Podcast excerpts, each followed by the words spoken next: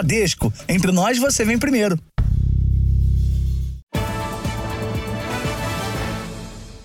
Olá, boa noite. Boa noite. O estado de São Paulo registrou quase 20 mil roubos e furtos a casas e condomínios residenciais num período de cinco meses. É como se um imóvel tivesse sido alvo de criminosos a cada 11 minutos. Nem mesmo cercas elétricas e câmeras de segurança intimidam os assaltantes. De madrugada, o homem caminha por uma rua tranquila na zona norte de São Paulo. Espia algumas casas e, depois de um tempo, escolhe o alvo. Ele usa boné e uma máscara cirúrgica para não ser identificado. Em cima do portão, uma cerca elétrica. Mas ele não se intimida. Começa a escalar a grade e logo consegue entrar.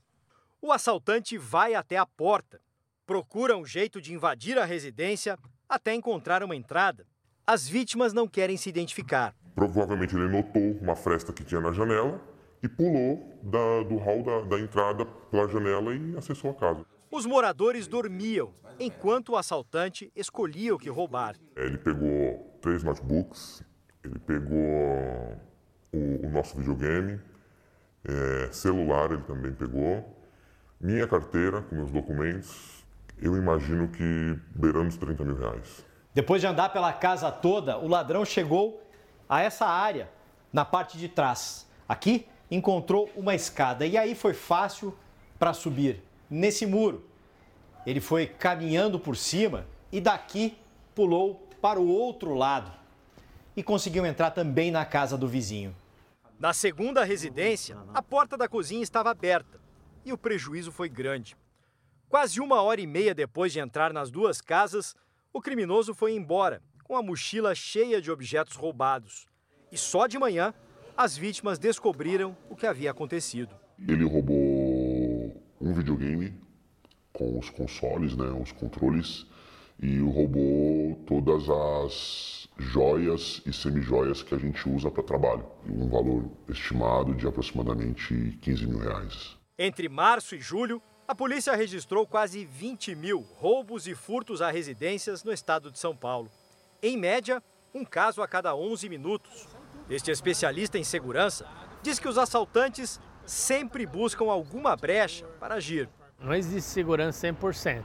O que a gente faz são barreiras, então você protege o perímetro, depois protege o corredor interno, depois as portas e janelas e eventualmente, vamos dizer que as pessoas estejam viajando, você pode botar sensores de alarme dentro da casa. A Secretaria da Segurança Pública afirma que realiza ações constantes para identificar as quadrilhas especializadas em roubos e furtos de residências e que neste ano prendeu 184 suspeitos.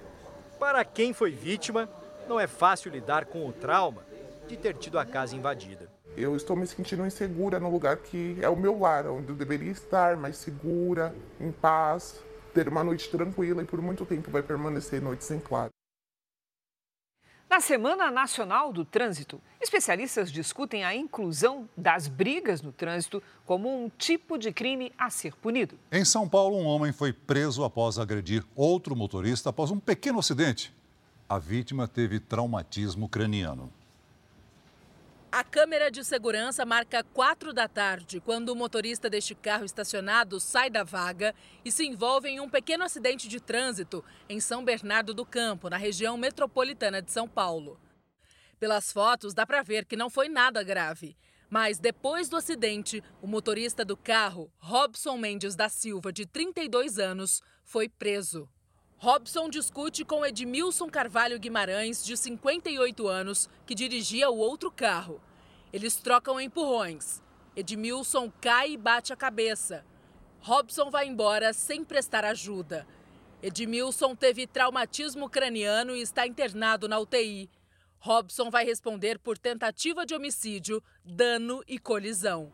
Ele já tinha passagens por lesão corporal na direção de veículo automotor e por dirigir sem habilitação. Você precisa ter um controle emocional, porque muitas vezes vão acontecer de sabores no trânsito que a gente não gosta, que a gente não quer, não está preparado. Ninguém está preparado para uma batida, né? Também em São Bernardo do Campo, uma discussão por carro quebrado quase tirou a vida do Rodrigo.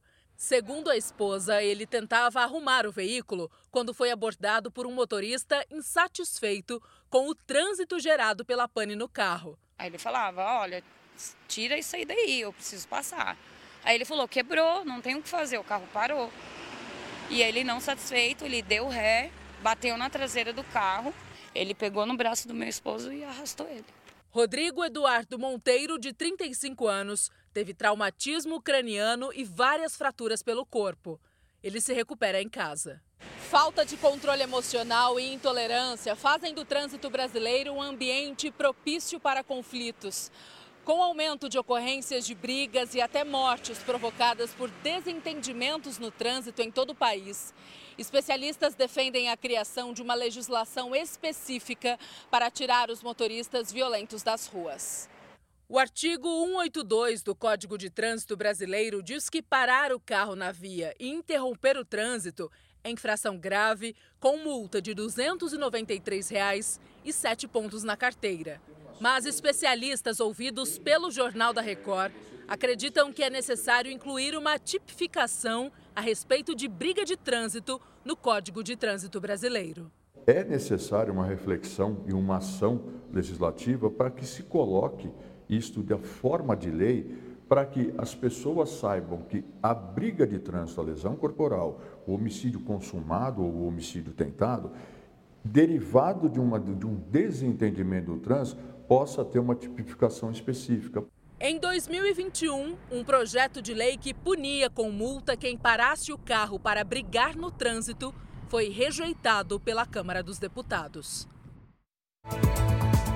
Veja agora outros destaques do dia. Procuradoria-Geral da República fecha os primeiros acordos com réus do 8 de janeiro.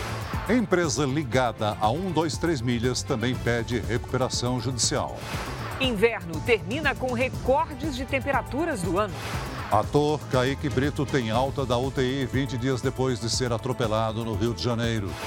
Na série especial, os traumas na vida de um cobrador de ônibus preso injustamente em São Paulo. Ele só foi solto após investigação do Jornal da Record.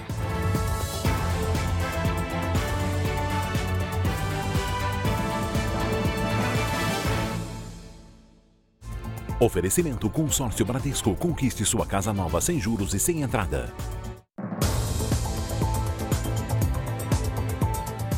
Mercadorias confiscadas no maior porto do país serão leiloadas pela Receita Federal. São mais de 6 mil produtos originais que foram apreendidos em Santos, no litoral paulista, por causa de alguma fraude na importação. A mesa de som chega a custar 25 mil reais, mas no leilão, o lance inicial será metade do preço de mercado.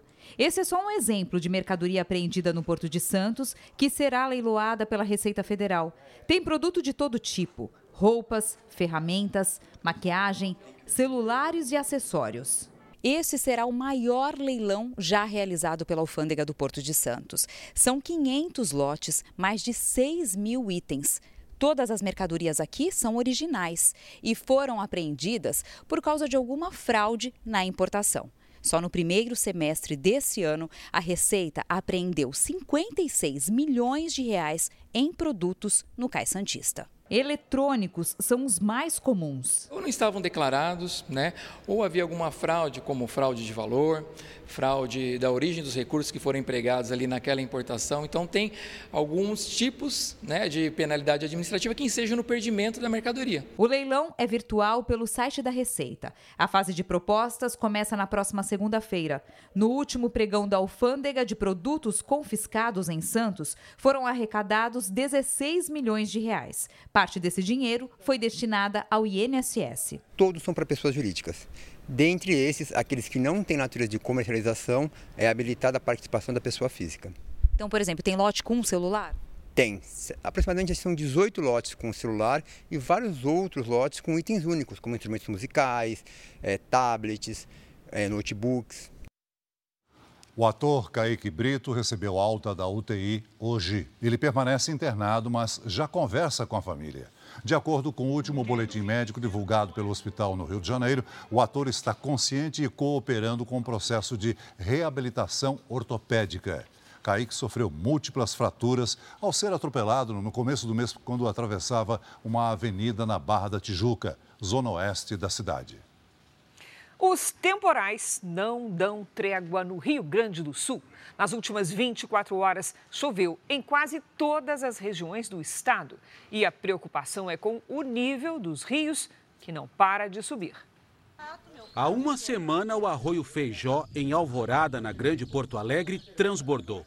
Desde então, a água avança na direção das casas. O temporal desta madrugada aumentou a preocupação dos moradores. 200 pessoas estão desalojadas. Em Novo Hamburgo, a 40 quilômetros de Porto Alegre, um casal ficou ferido depois que uma casa desabou por causa do excesso de chuva. Um senhor de 57 anos e uma senhora de 66 anos. Essas vítimas estavam lúcidas, em quadro estável de saúde. A instabilidade que persiste desde o início do mês continua preocupando as autoridades. Já são três semanas de cheia do Guaíba. Na região central de Porto Alegre, o nível chegou a mais de 10 centímetros acima do índice de alerta. A chuva provocou infiltração no teto deste hospital. Nas ilhas da capital, as famílias insistem em não sair de casa. Em Rio Grande, na região sul do estado, 85 pessoas estão desalojadas devido à cheia da Lagoa dos Patos, que possui 10 mil quilômetros quadrados. A Defesa Civil auxilia, entregando lonas para dezenas de residências. Na do Pablo, não deu para salvar quase nada. Eu tenho dois guri que eu criei dois garotão, entendeu? E eu tô desempregado e não tive nem como dar onde tirar. Se não fosse os vizinhos ali me chamar e botar uma lona aí para mim, eu não sabia nem o que fazer, né? Parte das operações no porto de Rio Grande foi suspensa. A prefeitura decretou situação de emergência. O pai da menina Heloísa dos Santos, de 3 anos, que morreu baleada após abordagem da Polícia Rodoviária Federal, foi ouvido pela Comissão de Direitos Humanos da Assembleia Legislativa do Rio de Janeiro. Os deputados também apuram a conduta dos policiais que atiraram no carro da família. A Secretaria Estadual de Pernambuco confirmou a quarta morte de paciente com superfungo Candida auris este ano era uma mulher de 49 anos que estava internada no Hospital das Clínicas da Universidade Federal de Pernambuco. O governo disse que a paciente morreu por problemas neurológicos.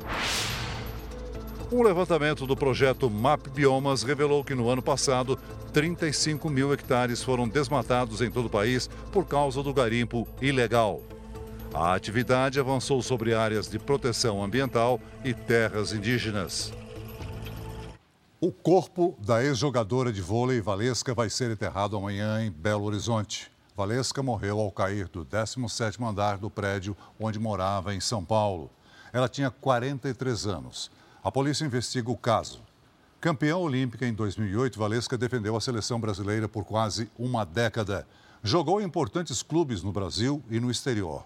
Ela se aposentou das quadras no ano passado no, no clube Praia Clube de Uberlândia.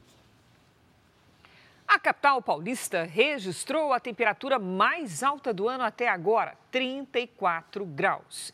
Este já é o inverno mais quente da história da cidade. E esse calorão pode interferir diretamente no rendimento dos alunos. Muitas escolas públicas não têm nem ventiladores.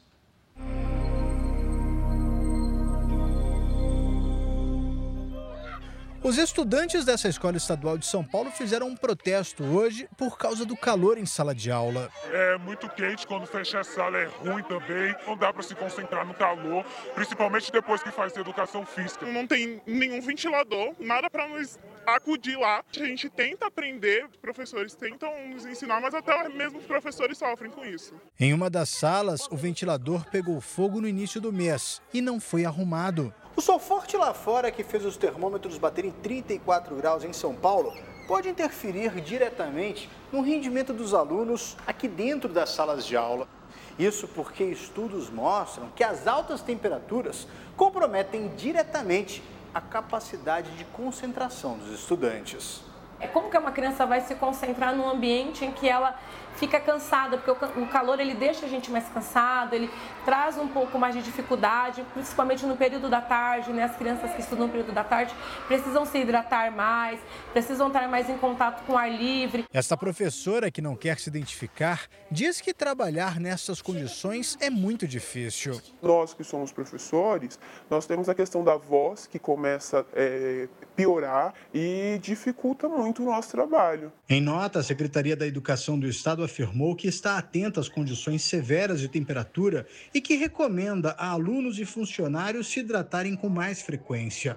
A secretaria disse também que vai avaliar a situação dos ventiladores da escola que mostramos na reportagem. Uma sala de 62 alunos, pequena, com as portas fechadas, sem ventilação, a gente transpira muito.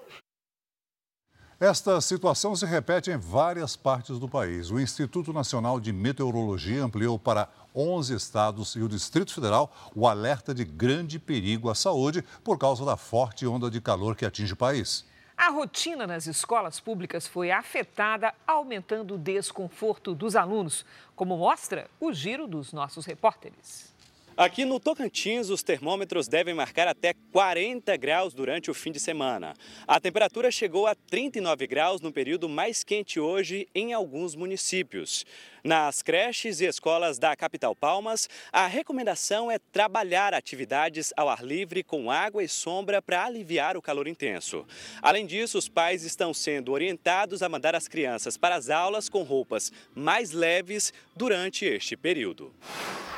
Em Campinas, no interior de São Paulo, os professores de educação física da rede municipal de ensino foram orientados a evitar a exposição dos alunos ao sol. A recomendação é substituir as aulas por atividades em locais fechados, além de reforçar a informação para os estudantes sobre a importância da hidratação e o uso de roupas leves. Essa é a segunda vez que a cidade adota medidas restritivas por conta do calor. Em meio ao verão amazônico, com temperaturas que esta semana chegaram aos 33 graus em Manaus, cerca de 77 escolas das redes municipal e estadual de ensino estão com os aparelhos de ar-condicionado quebrados ou funcionando parcialmente. E em muitas delas, o aparelho nem existe. Para tentar driblar essas altas temperaturas, algumas aulas estão sendo dadas na área externa das escolas. Além disso, pais de alunos chegam a enviar enviar ventiladores de casa para que os filhos possam estudar. Nos termômetros, a temperatura máxima em Goiânia é de 38 graus, mas a sensação térmica dentro da sala de aula é muito maior. Sem ar-condicionado ou ventilador, os alunos dizem que parecem estar dentro de uma estufa. Neste colégio estadual, foi preciso jogar água no chão para aliviar o calor. Nós temos que molhar a sala para ninguém desmaiar. Já é a segunda pessoa que desmaia aqui dentro da sala. E vem chegando a primavera na madrugada de hoje para amanhã. Vamos saber com a Lidiane Sayuri o que é que muda e se muda. Oi, Lid, boa noite. Vai continuar esse calorão, minha amiga? Talvez até mais quente, viu, Cris? Boa noite para você, boa noite, Celso, boa noite a todos que nos acompanham. Oficialmente, a primavera começa às 3 horas e 50 minutos deste sábado, pelo horário de Brasília. A estação das flores é mais difícil de ser prevista. É a mais quente no sudeste e no centro-oeste do Brasil. E neste ano, as temperaturas vão subir muito além do normal, principalmente nestas áreas mais escuras aqui do mapa. Em outubro, podem ocorrer novas ondas de calor, exatamente como estamos vivenciando neste momento. No sábado, uma frente fria tenta avançar para o sudeste, mas só deve conseguir no domingo. No interior do Brasil, a onda de calor atinge o ápice neste fim de semana. No Rio Grande do Sul e em Santa Catarina, risco de temporais. Na região central, o calor deixa os estados em alerta. No litoral do Nordeste, em quase toda a região norte, com exceção do Tocantins, chuvas isoladas neste sábado. Em Porto Alegre, máxima de 23 graus e temporais. No Rio de Janeiro, faz até 34. Em Cuiabá, um sol para cada um, com 42. Em Teresina, 39. Em Belém e em Rio Branco, até 36. Em São Paulo, 34 graus amanhã. No domingo, podemos ter a maior temperatura da história, com 38. No Tempo Delivery, nós temos o pedido do Anderson, que é de Farroupilha, no Rio Grande do Sul. Vamos lá, Celso. Oi, Anderson, boa noite. Olha, a chuva não dá trégua nos próximos dias. Amanhã, tempo abafado com 31 graus. No domingo faz 29 e aí na segunda apenas 24. O Eduardo é de Ladário, Mato Grosso do Sul. Eduardo aqui na nossa tela. Eduardo, as temperaturas sobem muito rápido neste fim de semana e podemos ter recordes consecutivos de calor, como a gente observa aqui. No sábado, faz 40, no domingo, 41 e na segunda, até 43. Mande seu pedido pelas redes sociais com a hashtag você no JR. Bom calor no fim de semana para vocês, gente. Bom fim de semana, Lid. Se cuida. Valeu, Lid. Um militar russo morreu em ataque ucraniano a um quartel-general na Crimeia. Moscou disse que interceptou outros quatro mísseis. O presidente Volodymyr Zelensky anunciou hoje uma parceria da Ucrânia com os Estados Unidos para a produção de armamentos. O Irã exibiu em um desfile militar o drone com maior alcance do mundo. A aeronave pode voar até 2 mil quilômetros e carregar até 300 quilos de explosivos. Na fronteira entre os Estados Unidos e o México, 142 mil imigrantes sem documentos foram detidos só na primeira quinzena de setembro. A tendência é que o país ultrapasse o recorde histórico de travessias em um mês. A polícia da cidade de Nova York divulgou imagens dos comprimidos de opioides apreendidos em uma creche. Uma bebê de um ano morreu por contato com fentanil, droga 100 vezes mais potente que a morfina. Aqui no Brasil, a empresa Maximilhas, que pertence ao grupo 123 Milhas, entrou com um pedido de recuperação judicial. Responsável por vender e comprar milhas de passagens aéreas e reservar hotéis, a empresa declarou uma dívida milionária. Luana reservou um hotel com a Max Milhas no Rio de Janeiro para viajar com duas amigas. Ontem, descobriu que não pode mais contar com o serviço. O prejuízo foi de R$ 1.300. Ontem eu recebi um e-mail da Max Milhas que eu entrasse no site da Max Milhas, olhasse o meu número de reserva e entrasse em contato diretamente com o hotel para saber se a reserva tinha sido efetuada. Eles falaram que não tinha nenhuma reserva no meu nome. Milhares de outros clientes estão na mesma situação e ficaram sabendo, por e-mail, que não devem receber tão cedo o valor das milhas vendidas. Ontem, a empresa pediu para ser incluída no mesmo processo de recuperação judicial da 123 Milhas. A petição também inclui a Lance Hotéis, que pertence ao mesmo grupo. As duas empresas foram compradas pela 123 Milhas em dezembro do ano passado. A justificativa é que tanto a Max Milhas quanto a Lance Hotéis acumularam dívidas de mais de 226 milhões de reais. No pedido, os advogados explicam que as companhias não passavam por dificuldades quando a agência de viagens pediu a recuperação judicial, mas que agora estão sofrendo reflexos da crise. De acordo com o documento, em 30 dias houve queda de 70% nas vendas de passagens aéreas e 90% nas vendas de hospedagens. A defesa solicita que o pedido seja analisado com urgência e que todas as ações e execuções de cobranças contra a Max Milhas sejam suspensas por 180 dias. Se o Tribunal de Justiça de Minas Gerais aceitar a solicitação, a dívida total do grupo 123 Milhas vai chegar a 2 bilhões e meio de reais. Para esta advogada, o pedido é uma tentativa de evitar que as outras empresas do grupo respondam pela dívida bilionária. A responsabilidade de devolver o dinheiro aos consumidores, ela é solidária. O que, que é isso? Abrange as duas empresas. O detalhe é que a Justiça suspendeu o processo de recuperação judicial da 123 Milhas, enquanto peritos analisam se existe, de fato, a possibilidade de a agência de viagem se reerguer. A inclusão das outras empresas vai vai depender primeiro dessa análise. Enquanto isso, a Max Milhas disse que não haverá suspensão de nenhum produto ou cancelamento de passagens e de hospedagens e que todos os clientes a quem deve vão ser incluídos na lista de credores da recuperação judicial. Para quem espera o pagamento, o momento é de apreensão. Desesperador, porque eu já vou viajar em novembro, eu preciso ter tudo confirmado. O presidente Lula tem cirurgia marcada para a próxima sexta-feira e já começa a desacelerar o ritmo dos compromissos. Ele cancelou viagens que faria nos próximos dias e pretende definir as indicações para a Procuradoria-Geral da República e para o Supremo Tribunal Federal.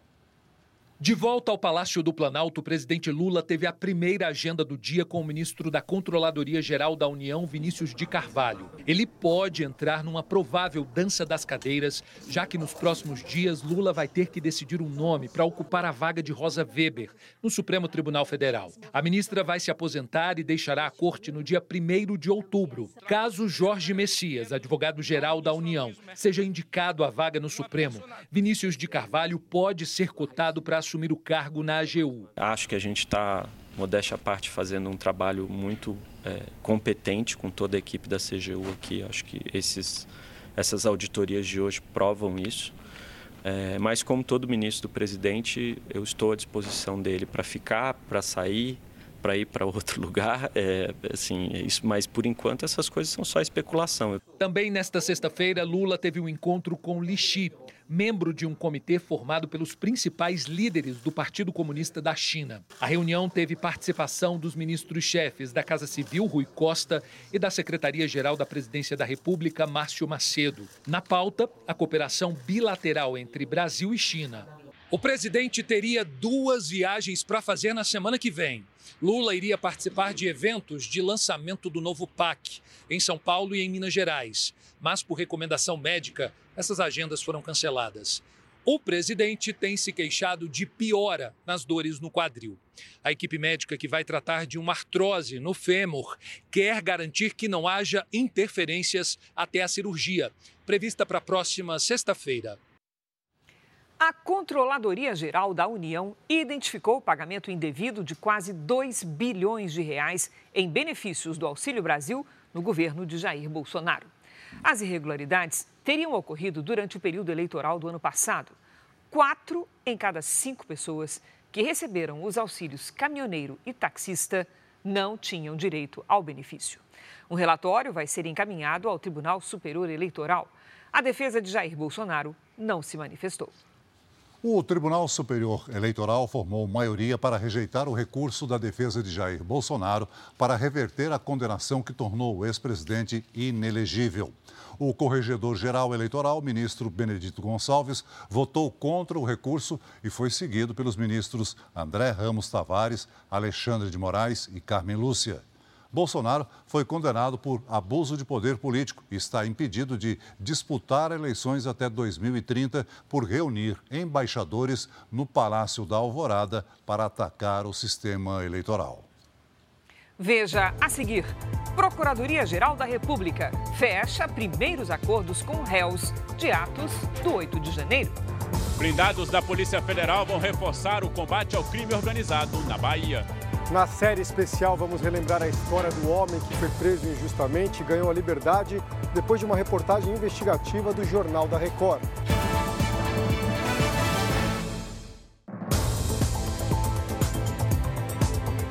Há 20 dias, dois jovens estão presos suspeitos de roubo na região central de São Paulo. Na semana passada, o Jornal da Record mostrou imagens que apontam que a dupla não estava envolvida na ação. As famílias aguardam o julgamento de um habeas corpus, isto é, um pedido para que eles sejam libertados, e reúnem novas provas que ajudem a inocentá-los. Desde o dia 2 de setembro, essa mãe sofre com a ausência do filho. Eu estou à custa de calmante e porque eu só dormia quando ele chegava. Caio Henrique Oliveira e o amigo dele, Tiago de Lima Pinheiro, estão presos nesta penitenciária da capital paulista. Eles foram detidos no centro de São Paulo depois de um assalto. Cinco criminosos cercam dois homens. O roubo leva menos de um minuto. Os ladrões fogem tranquilamente, enquanto as vítimas vão para o lado oposto. Segundos depois, uma viatura entra na rua. As vítimas apontam os criminosos para os policiais.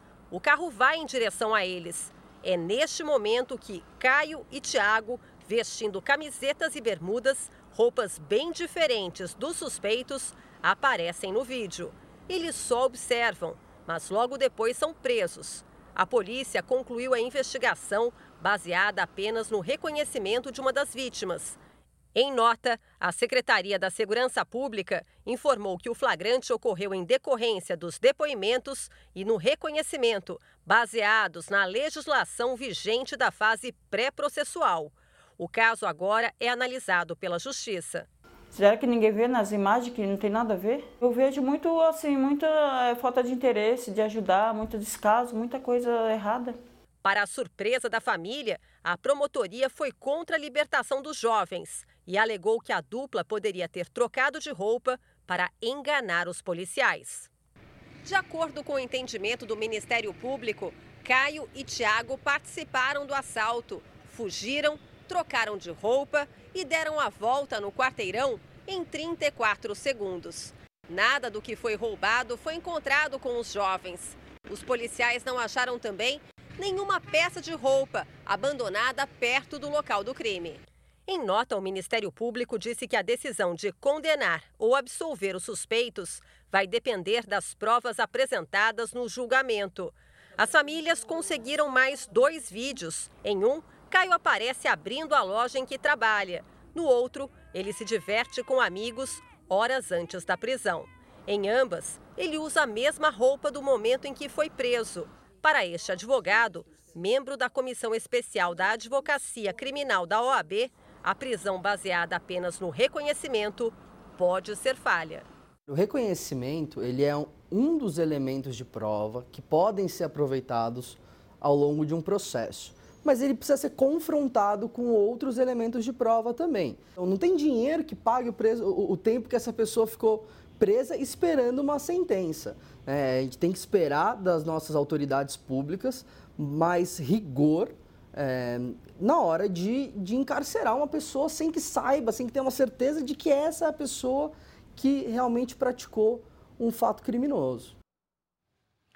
Uma operação da Força Tarefa que atua na segurança pública da Bahia acabou hoje com seis suspeitos mortos e 15 presos. Ao todo, 21 pessoas morreram em confrontos entre policiais e criminosos no estado na última semana.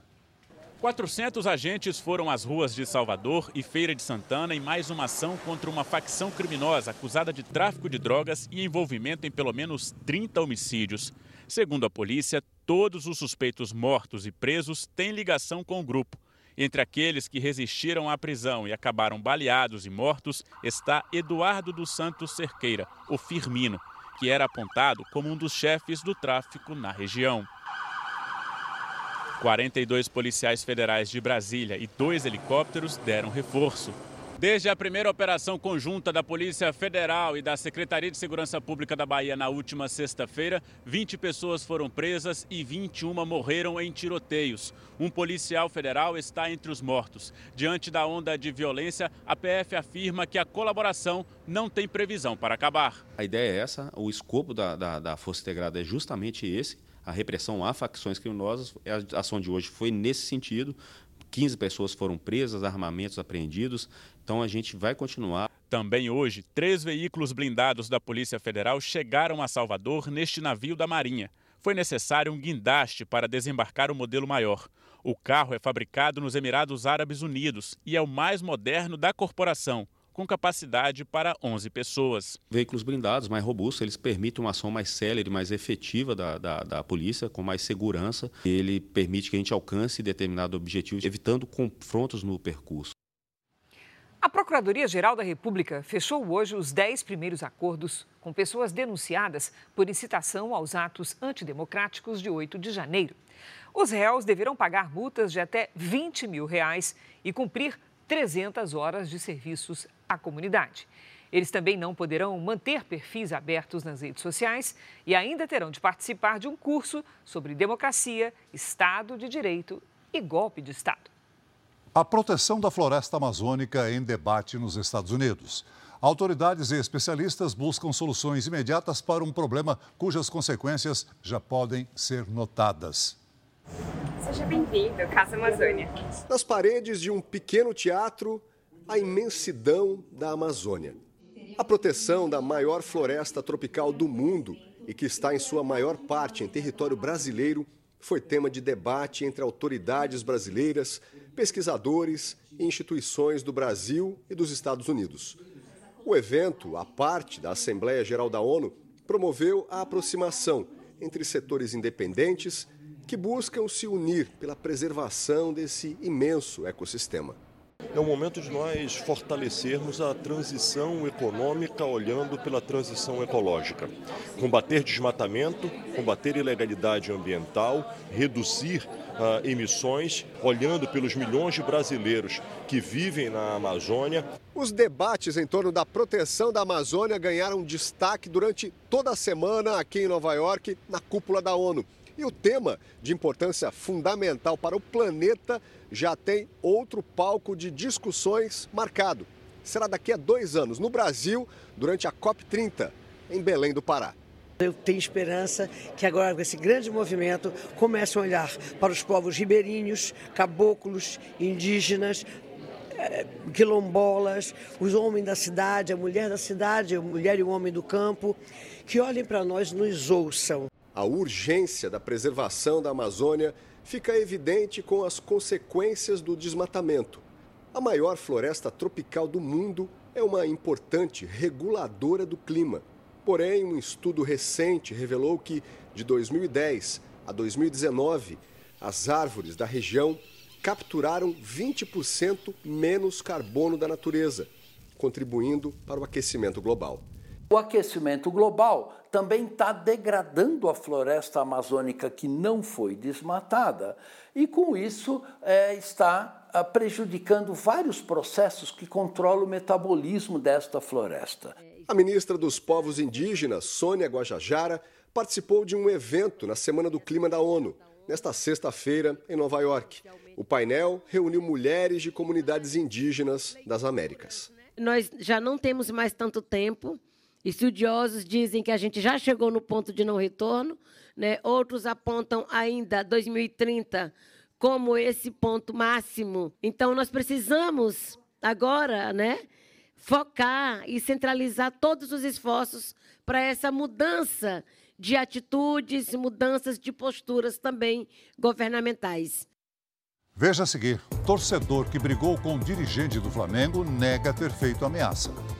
No Rio, projeto de lei proíbe prisões, com base apenas em reconhecimento por fotos na delegacia. Quatro anos depois, como está o homem que foi preso injustamente e ganhou a liberdade depois de uma reportagem investigativa do Jornal da Record?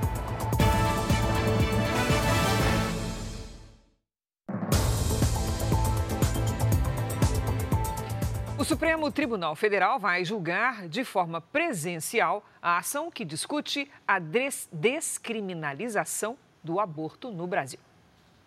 A ação começou a ser julgada no sistema virtual no começo da madrugada desta sexta. No chamado plenário virtual, os ministros apresentam os votos sem debates. O primeiro e único voto registrado foi da relatora, ministra Rosa Weber.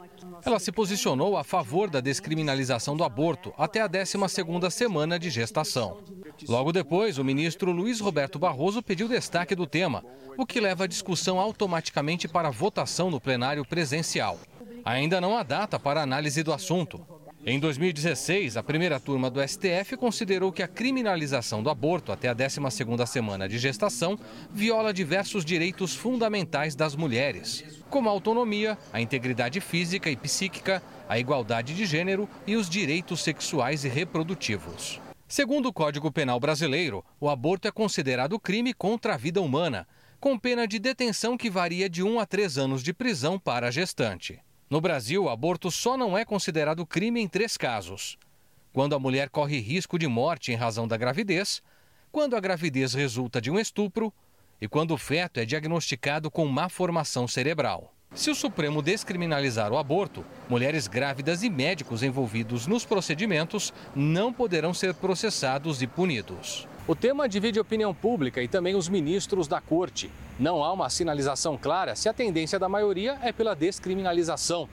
Entre alguns ministros, a expectativa é que a ação seja pautada para quarta-feira, último dia da ministra Rosa Weber na presidência do tribunal. Como relatora, já ficou claro que ela quer deixar o voto registrado antes de se aposentar. A ministra, no entanto, ainda não sinalizou se vai marcar o julgamento para a semana que vem. Ainda no Supremo, o tribunal formou maioria para manter os direitos políticos da ex-presidente Dilma Rousseff, mesmo após o impeachment de 2016. A relatora da ação, Rosa Weber, defendeu o arquivamento do caso. Cinco ministros acompanharam a relatora e votaram a favor de Dilma. Duas mulheres em uma moto tombam em Cametá, no Pará. Um homem corre para tentar ajudar, mas quando tenta levantar, se atrapalha com o acelerador e joga a moto no rio. Veja de novo: o rapaz foi resgatado com ferimentos leves. Já a moto dificilmente será consertada. O torcedor que se envolveu numa briga com o vice-presidente de futebol do Flamengo negou hoje que tenha ameaçado o dirigente. Vestindo a camisa do clube, Leandro deu a versão dele para o tumulto com o vice-presidente de futebol do Flamengo dentro de um shopping há três dias. O torcedor de 22 anos garante que só pediu para Marcos Braz deixar o cargo e que depois disso tentou se defender. Eu peguei, virei de frente para ele, dei um espaço para trás. Ele se desequilibrou, caiu puxou minhas pernas e foi o momento que eu caí também. Aí ele caiu sobre minha virilha aqui. Ele pegou, me mordeu. Enquanto isso, veio um, um amigo dele, que eu acho que é amigo, né?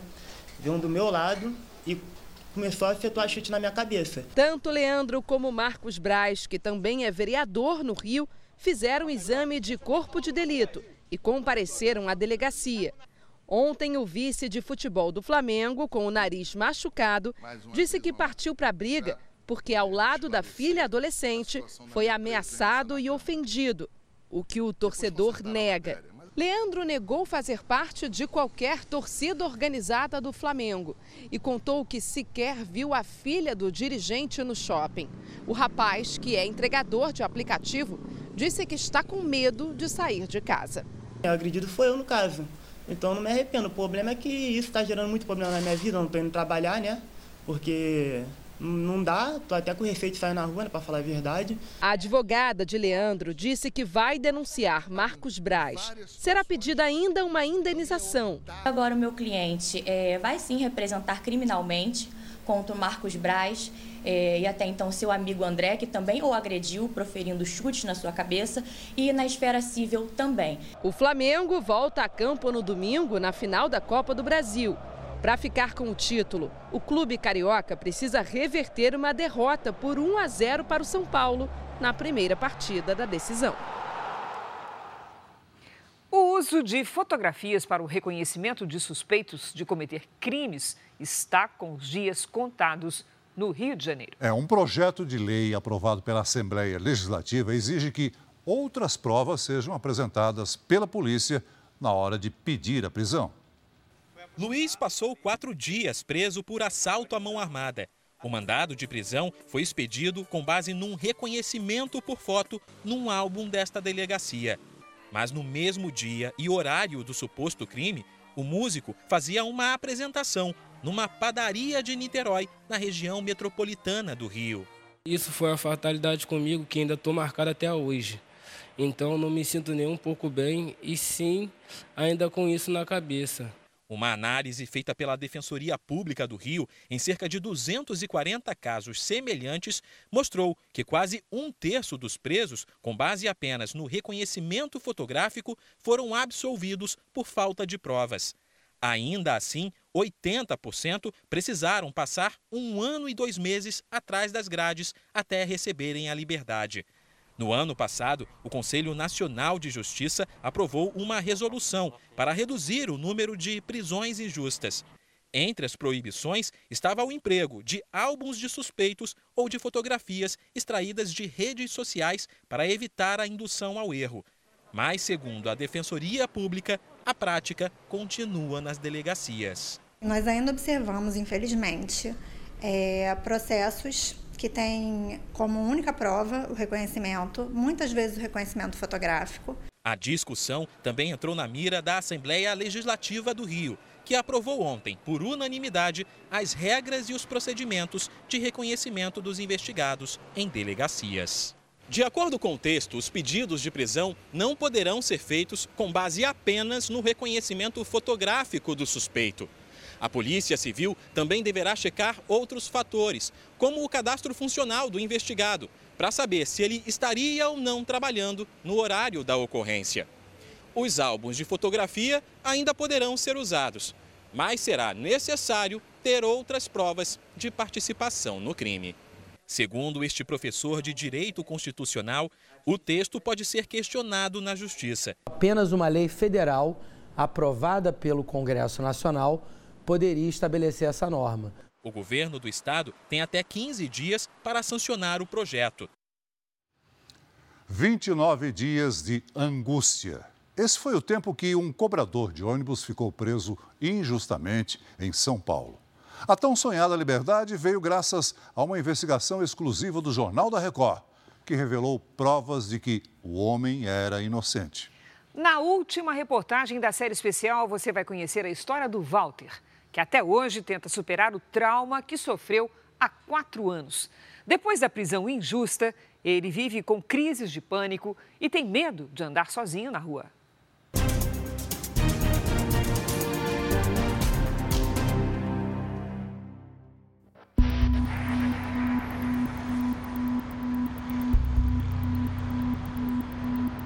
Quatro anos depois, este homem volta pela primeira vez ao lugar onde enfrentou os dias mais difíceis da vida.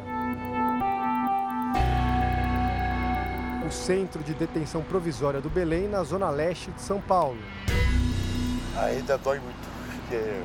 Nossa, eu pensei que... Eu... Nossa, ficou complicado aqui, hein? Dói o que, seu Walter? Ah... A injustiça, né? Porra, pensei que ia acontecer isso não. O senhor tá lembrando do que agora? Aí dentro, como é que é? Como é que é aí dentro? É triste. É um lugar sombrio. Mas o pior horário mesmo é a tranca. Seu Walter passou 29 dias atrás das grades. Isso foi em 2019, quando ele foi preso injustamente, acusado de participar de um roubo a um supermercado. Na época, o Jornal da Record acompanhou de perto o caso e a investigação jornalística revelou as provas de que seu Walter não estava entre os homens que cometeram o crime.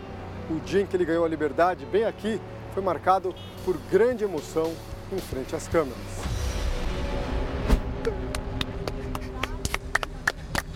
A cena, registrada com exclusividade pelo Jornal da Record, foi o final feliz da saga enfrentada pela família do Walter. Acusado de uma coisa que eu nunca fiz na minha vida. Nunca matei, nunca roubei, nunca trafiquei, não uso droga. Setembro de 2019.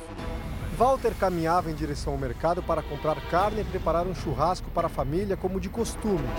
Mas naquela noite o local era assaltado por criminosos.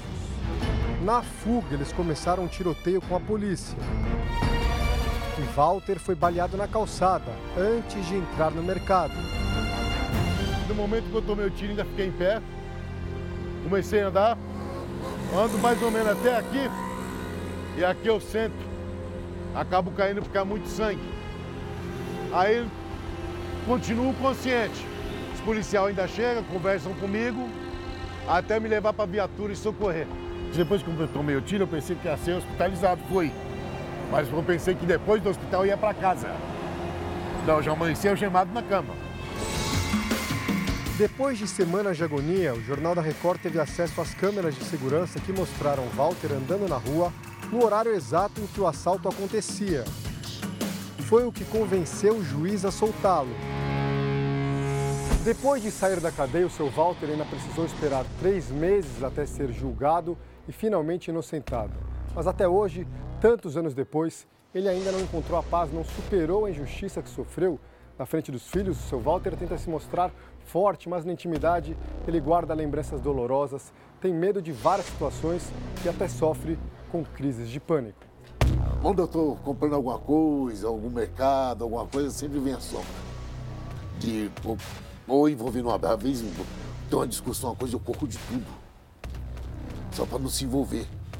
O senhor tem medo? Tem, ah, tenho medo de alguém chegar e falar, apontar ó, e voltar de novo.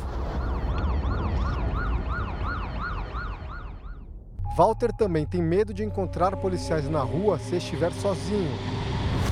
Normalmente se eu ver polícia, sem generalizar coisa, mas eu já me sinto acuado, É, hoje eu não me encontro assim, saber o que vou responder para a polícia. Já foi preso ou não já foi preso, se roubou, se não roubou. Quer dizer, eu não sei o que eles vão fazer. Hoje, Walter está afastado do trabalho de cobrador de ônibus. Vive uma rotina paralisada pelo trauma da injustiça.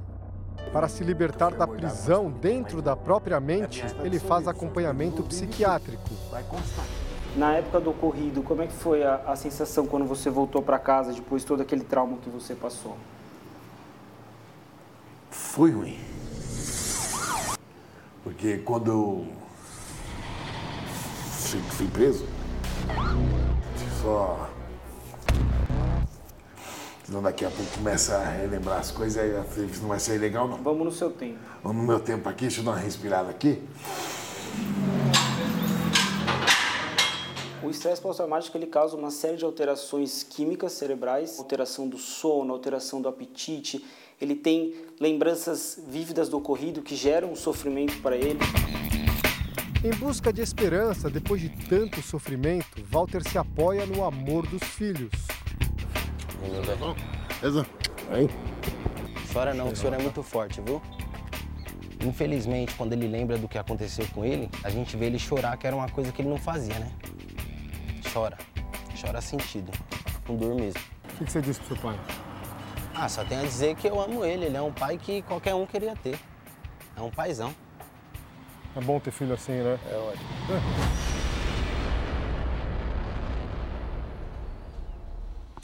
O Jornal da Record termina aqui. Essa edição na íntegra e também a nossa versão em podcast estão no Play Plus e em todas as nossas plataformas digitais. E à meia-noite e meia tem mais Jornal da Record. Você fica agora com a série Reis e logo depois de Quando Chama o Coração, vamos ver como está o clima depois da chegada dos novos moradores em A Fazenda.